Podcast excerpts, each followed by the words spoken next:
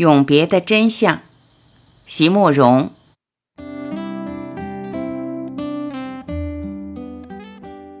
蒋勋带我和小峰上阳明山，说是去一处在冷水坑附近的饭店。这饭店却置身于幽林与溪谷之间。主人林先生来接待，沿着青苔满布的石阶梯向下走去溪谷，坐在长得极高的树林间。旁边是不断奔流着的溪水，我觉得仿佛又回到我高中和大学时代的生活场景。我们攀梯上了山壁，坐在半山上一间小小的和室中品茶。秋光静好，三五有人，且暂坐歇息。一只黑猫安稳地睡在蒋勋怀中。山色因着天光而慢慢转变。室内陈设非常简单，长桌桌布的反光极柔极淡，映照到对坐着的蒋勋的脸上。小峰坐在我旁边的窗台上，我与他之间隔着瓶中几朵花瓣厚实的百合。窗外风声倒是挺厉害的，可是，在我们这间长长的、有着许多大窗户的房间里，却非常安静。好朋友相处就是这样。不必急着找话讲，我们三人各居一处，默默相对。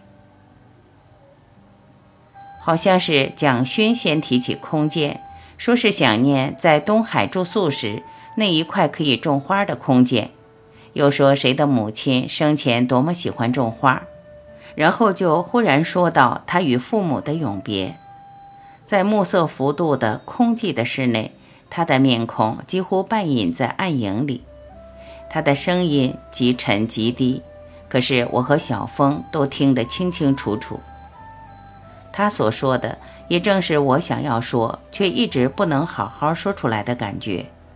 于是我也想试着表达，小峰也加入了谈话，像是有些什么触动，让我们三个人在那一刻都来试着各抒己怀，极为简单的话语。却一直到此刻还在我心中停留，不肯离去，恍如一种凝定的意象。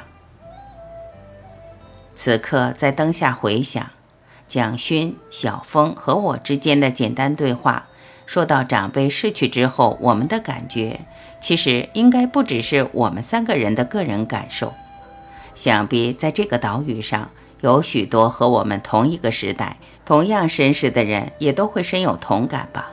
那是一种自觉单薄而又无所依恃的孤独，不是示弱，也不是对自身的怜悯，只是真相在眼前既然显现，而我们竟无言以对。是何等美丽而又惊心的、巨大的、秩序如经的骸骨，隐藏了整整的一生。只有在那些曾经与血肉的粘连都消失了之后，才能显示出洁净光滑、弧形完美的骨架，支撑着、提升着我俯首内省时那无由的悲伤与颤步，迟来的渴望。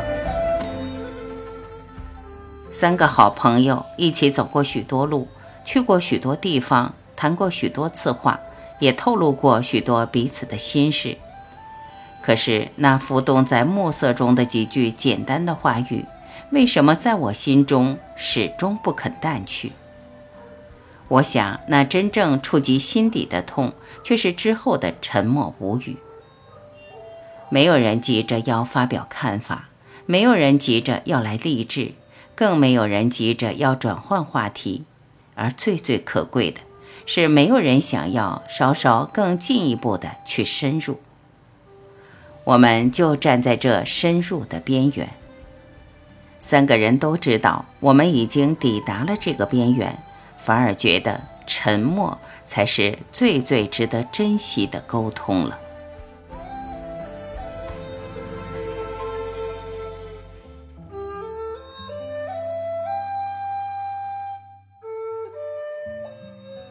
感谢聆听，我是晚琪，再会。